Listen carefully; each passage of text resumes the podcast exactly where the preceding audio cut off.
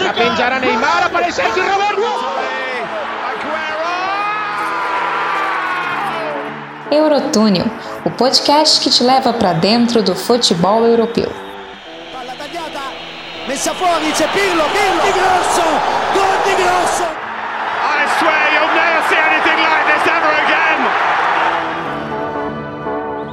E aí, senhoras e senhores, estamos chegando aqui com mais um Eurotúnel podcast, dessa vez com o boletim da Euro, que hoje a gente tem o seu final, né? Da Euro nas quartas de final. Vamos chegando aí já agora com as duas semifinais prontas. De um lado, Espanha e Itália, né? Um duelo clássico, e do outro lado, Dinamarca e Inglaterra. E já que estou falando dos Three Lions, vou chamar ela Jalili Elias, que hoje me faz companhia. Tudo certo, Jalili? Tá empolgada? Tudo certíssimo, né? Depois dessa partida aí. Tivemos gol até de Jordan Henderson. Tem como eu não estar feliz? Óbvio que não. É, exatamente. Jordan Henderson, pela primeira vez marcando seu gol pela Inglaterra, né? Ele nunca tinha feito gol pela seleção inglesa aí. Ele demorou é, 62 partidas para colocar essa bola para dentro, 43 chutes mais precisamente, nunca fez um golzinho. Ele passou aí o recorde do Sol Campbell, zagueiro lendário né, do Arsenal, que demorou 47 partidas para fazer o gol também pela seleção inglesa. Mas vamos começar com a primeira partida do dia, né, com a vitória da Dinamarca, Dinamarca classificada para semis. Os dinamarqueses voltam às semifinais depois de 29 anos, né, a última vez que chegaram às semis da Euro. Foi em 1992 quando eles foram campeões também, né?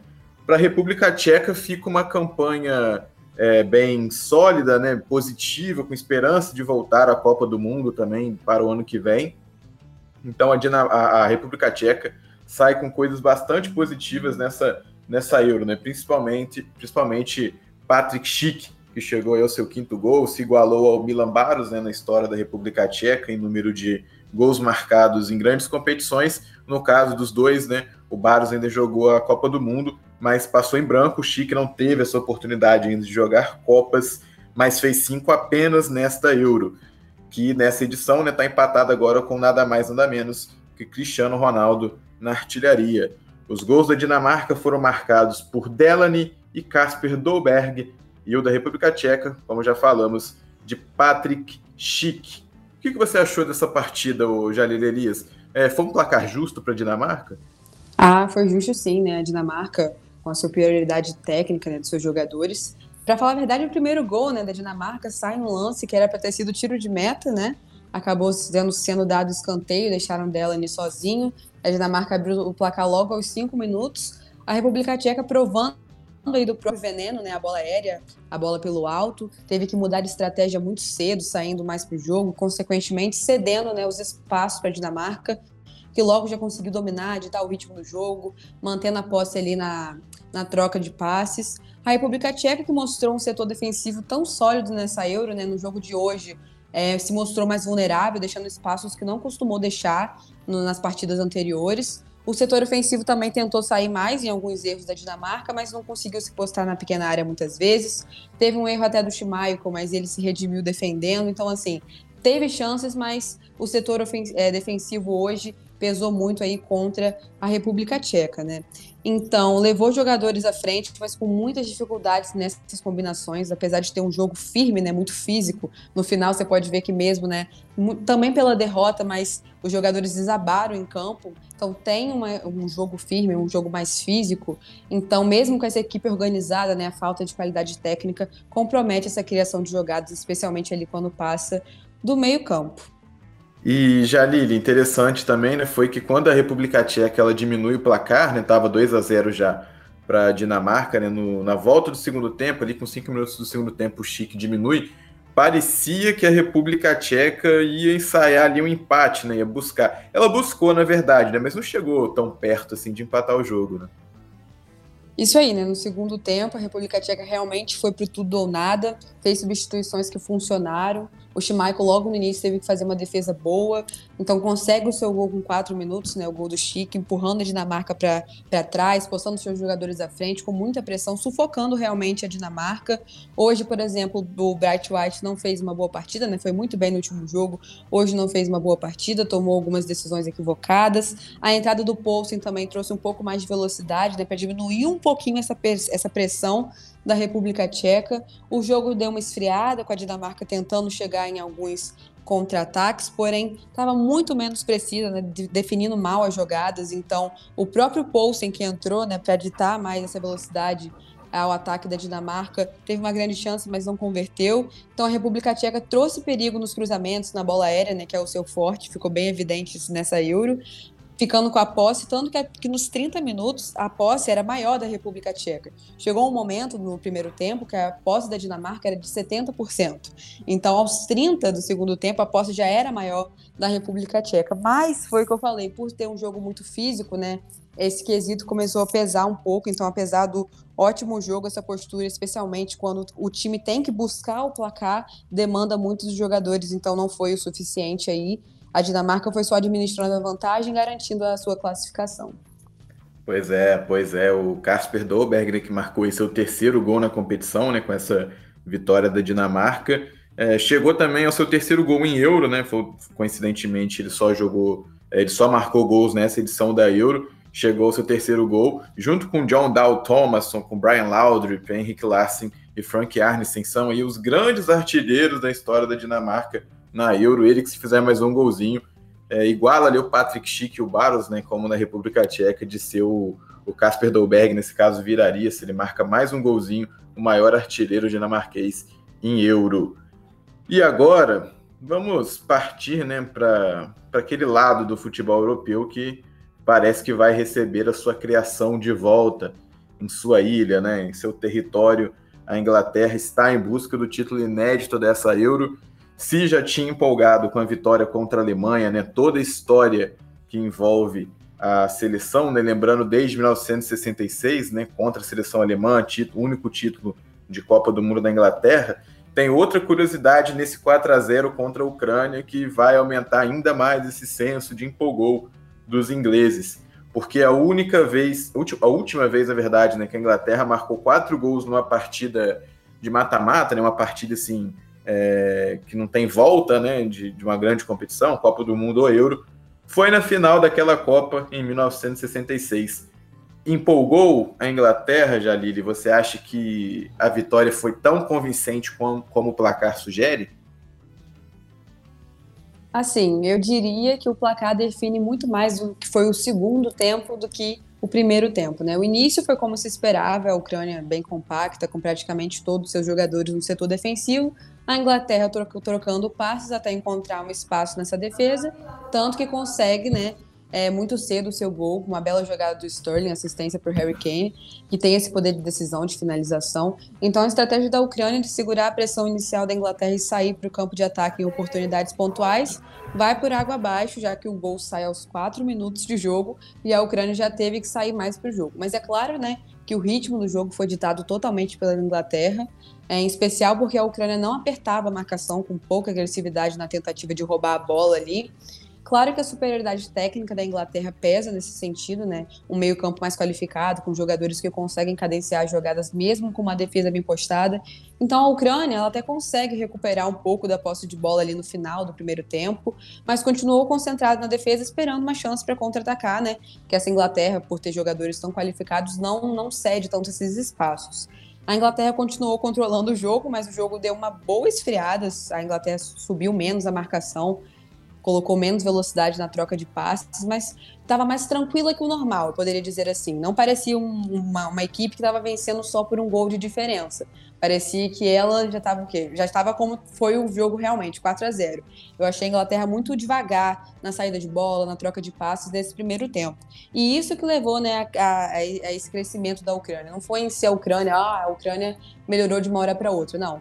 E essa não, não né, essa falta de velocidade né, no setor, nos dois setores da Inglaterra acabaram aí ajudando essa, essa crescida da Ucrânia. Mas se ela pretendia fazer alguma coisa mais, né, levou um balde de água fria nesse, no, no, primeiro, no segundo tempo, né? Com menos de um minuto depois da falta no Harry Kane, que ficou até ali uma dúvida se tinha sido realmente falta ou não, mas o árbitro deu na cobrança, o Maguire cabeceia forte e amplia o, o placar. É, o segundo tempo virou um verdadeiro passeio da seleção inglesa, né? O Kane. Abriu a porteira. É, o Kane igualou agora né, o Alan Shearer como grande artilheiro da. como segundo grande artilheiro da Inglaterra em grandes torneios, né? Tá um golzinho ali de buscar o Gary Lineker. Se a gente for pensar né, que o Kane ainda tem essa Euro, que a Inglaterra tem grandes chances de chegar na final, mais duas partidas, né? E ainda tem uma Copa do Mundo pela frente, com mais três partidas de fase de grupo. Fatalmente, só lesões né, que sempre assolam o Kane poderiam tirar ele essa chance muito provável de se tornar o maior artilheiro da seleção inglesa aí, em Copas do Mundo, em, em Euros também. É... Ô, Jalil, eu, que, eu quero te fazer uma seguinte questão, né? É, hoje o Jadon Sancho começa a partida como titular, né? Depois de semanas que só se, fala, só se falava do nome dele quando a Inglaterra jogava por ele estar de fora e no meio de semana por conta da negociação com o Manchester United, né? Que finalmente chegou ao fim e ele acertou com os Red Devils.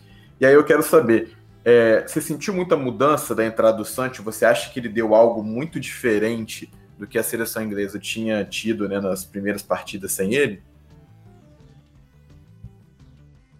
Assim, muito diferente eu não vou afirmar. Mas claro que o Santos é um jogador de qualidade excepcional, né, incontestável. Então acho sim que ele traz benefícios, né, tanto para todos os setores, né? Tinha um momento até que o, ele estava ajudando o Kyle Walker na marcação, então ele, ele funciona em diversas áreas ali do campo. Eu acho que ele tem muito a agregar. Eu vi até gente falando que o Southgate só colocou ele agora porque ele virou jogador do Manchester United, porque o Southgate tem preconceito com jogadores que jogam na Alemanha. Eu, particularmente, não acho que tem nada a ver. Acho que foi mais uma opção técnica. E agora também, né, com a negociação confirmada, acho que ele está com mais a cabeça no lugar. Acho que agora realmente foi a hora certa, apesar de ter achado que ele poderia ter tido mais minutos, né? Mas acho que para titularidade ele entrou na hora certa e sim, é, ele trouxe, né, algumas coisas a mais para a seleção da Inglaterra, mas não vejo essa diferença toda assim ainda não, apesar de ser um jogador assim excepcional. Foi até de certa forma surpreendente né, esse placar de 4 a 0 da Inglaterra pela Ucrânia, porque, porque a Ucrânia é uma seleção que nessa Euro não deixou os jogos ficarem fáceis para adversário, né? Principalmente na fase defensiva, assim, se a gente for pensar, né? Um jogo muito trucado com a Suécia, é, conseguiu segurar a Holanda, né? Depois tomou o terceiro gol, assim, lá na fase de grupos ainda, né, na primeira rodada. É, para a Ucrânia fica uma alegria, né, Jalil, de ter feito a maior campanha da história da seleção, né, chegando até as quartas. A Ucrânia nunca tinha passado nem para o mata-mata na Euro e por ter eliminado a Suécia também, né. É, fica assim uma, uma esperancinha para a Ucrânia de quem sabe pintar uma vaga na próxima Copa do Mundo, né, que agora é o próximo objetivo da seleção. Ah, com certeza. A Ucrânia, assim, eu, eu, vejo ela mais ou menos na mesma situação da República Tcheca, não era favorita em nenhum dos seus jogos e conseguiu chegar né, nas quartas de final, não era favorita contra a Inglaterra. O placar pode ter pesado um pouco, né? Nossa, um 4 a 0 um placar bastante expressivo, mas com certeza fica aí a esperança, né? Tem jogadores bons, o próprio Zinchenko, que joga no Manchester City, tem uns nomes bons que podem trazer esperança aí para a torcida da Ucrânia. É, e se o futebol está voltando para casa, a gente ainda não sabe, né? Apesar de eu e Jalili torcermos muito para que o futebol volte para casa. Mas a verdade é que a Inglaterra estará voltando para casa, né? A próxima partida, a semifinal dos ingleses contra os dinamarqueses, será em Wembley. E aí, Jalili, eu quero perguntar para você o que, que você enxerga um pouquinho né, dessa partida aí entre Inglaterra e Dinamarca. O que, que você acha que tem favoritismo para alguns dos dois lados, mesmo é, com a Inglaterra chegando né, com esse nível técnico absurdo que tem e vindo de um 4 a 0 você acha que isso dá uma margem de favoritismo muito grande assim para os ingleses? Então, né, também pelo fato da partida ser em Wembley, né, eu acho que sim, eu acho que a Inglaterra é favorita, a gente não pode cravar que a Inglaterra vai passar, porque a gente está vendo aí o que a Dinamarca, né, a Dinamarca está apresentando nessa Euro, né, a situação lá com o Eriksen, eu acho que ajudou a contribuir ainda mais para essa vontade, nessa fome dos jogadores, né? Eliminar a República Tcheca, agora vão é, enfrentar a Inglaterra na semifinal. Acho que vai ser um jogo bem mais difícil do que a partida de hoje, né? Para a Inglaterra, no caso, e para a Dinamarca também, né? Que ganhou eles 2 a 1 um Podemos dizer, entre aspas, no sufoco, porque foi um placar apertado, mas eu acho que vai ser um jogo mais equilibrado do que o de hoje, mas ainda vejo um favoritismo para a Inglaterra, não só pela superioridade dos jogadores, mas pelo fato também de ser em Wembley a partida. Hoje, Aline, rapidinho só antes da gente terminar o assunto do dia, né? É, Luke Shaw fazendo uma grande euro, né? Com a lesão do Spinazzola, agora ele tem tudo para se tornar aí o grande lateral esquerdo da competição, né? Nossa, sim, né? Fez uma temporada já muito boa, a última no Manchester United. O torcedor do United hoje pôde ver um pouquinho ali, talvez, do que seja o United na próxima temporada, né? Sancho e Luke Shaw, realmente um lateral que mostrou muita evolução, né? Já vinha mostrando há umas duas temporadas, muito subestimado pela própria torcida do United, realmente essa temporada surpreendeu muito e vem surpreendendo muito nessa Euro. A lesão do Spinazzola realmente pode é, ser, é, ser positiva para ele, no caso, só no quesito né, de dele ganhar uma possível melhor lateral assim da Euro. Mas realmente o Luke Shaw está surpreendendo muito, vem fazendo uma brilhante Euro. Isso aí, isso aí, isso aí. Estamos chegando aqui ao fim né, desse boletim. E aí, a gente vai estar tá de volta apenas na terça-feira com o boletim. Na né? terça-feira volta a Euro, 4 horas da tarde, em Wembley, Itália, Espanha, jogaço. E quarta-feira, no mesmo horário, né, 4 da tarde, também em Wembley, Inglaterra e Dinamarca.